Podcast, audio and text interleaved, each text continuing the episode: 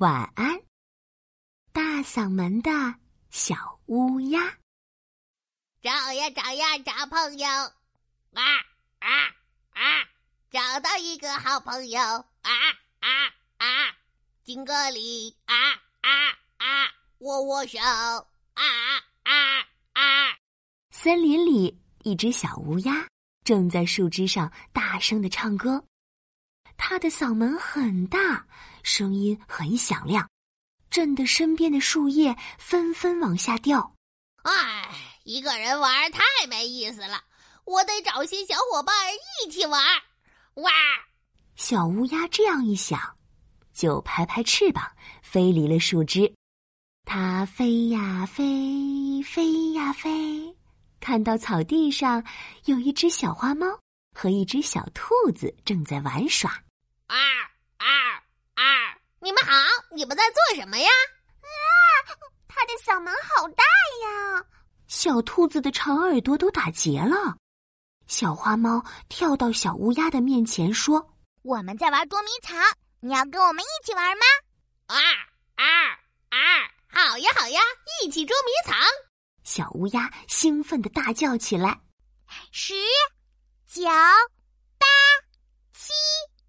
小花猫闭上眼睛，开始倒数。这个时候。小乌鸦和小兔子飞快的找到一个树洞，躲了进去。哈，我来找你们喽！小花猫开始找人，它找了找大石头的后面，没有；它翻了翻草丛，也没有；它爬上树干，哇，还是没有。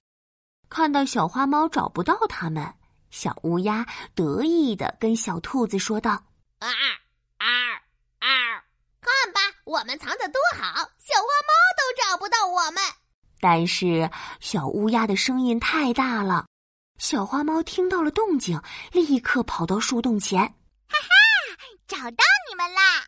小乌鸦，你的嗓门太大了，你一说话我们就被发现了。小兔子埋怨的嘟起了嘴巴，小乌鸦感到很抱歉。我。对不起，对不起，我再也不这么大声了。啊，哎，算了算了，不要生气啦。要不然我们去抓蝴蝶吧？小花猫提议道。嗯嗯，好吧。于是，三个小伙伴屏住呼吸，蹲在花丛旁，等着蝴蝶飞过来。不一会儿，一只五彩斑斓、非常漂亮的蝴蝶落在了花瓣上。小花猫弯下腰，正要去扑蝴蝶，一旁的小乌鸦情不自禁的喊了起来：“啊啊啊！快快快，抓住它！”蝴蝶一下被吓飞了，小花猫也扑了个空，一头扎进花丛里，摔了个大跟头。哎呦，好痛呀！嗯，小乌鸦。好不容易等来的蝴蝶，又被你的大嗓门给吓跑了。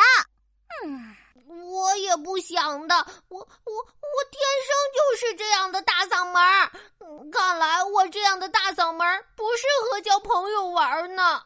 啊，小乌鸦，我们不是这个意思啊！小乌鸦，小乌鸦不听小猫和小兔的解释，转身飞走了。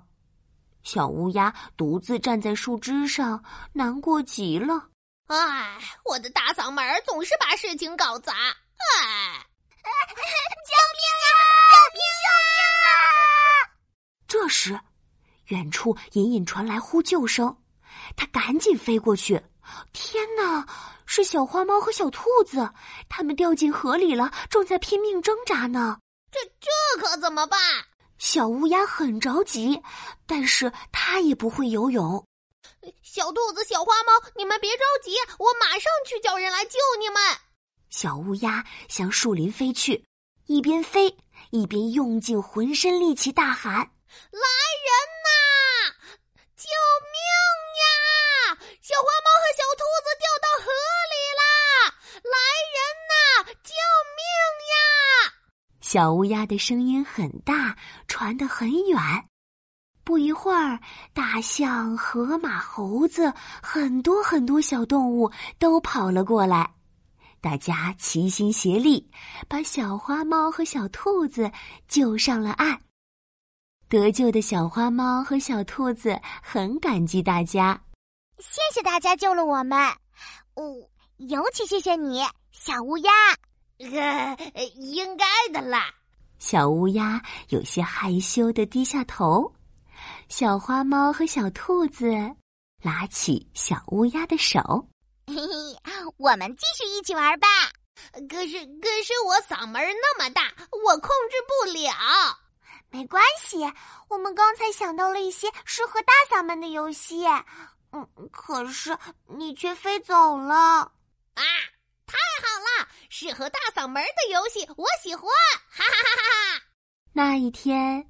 小乌鸦和小伙伴们玩的特别开心，直到睡觉的时候，脸上都挂着微笑。晚安，大嗓门的小乌鸦。晚安，亲爱的小宝贝。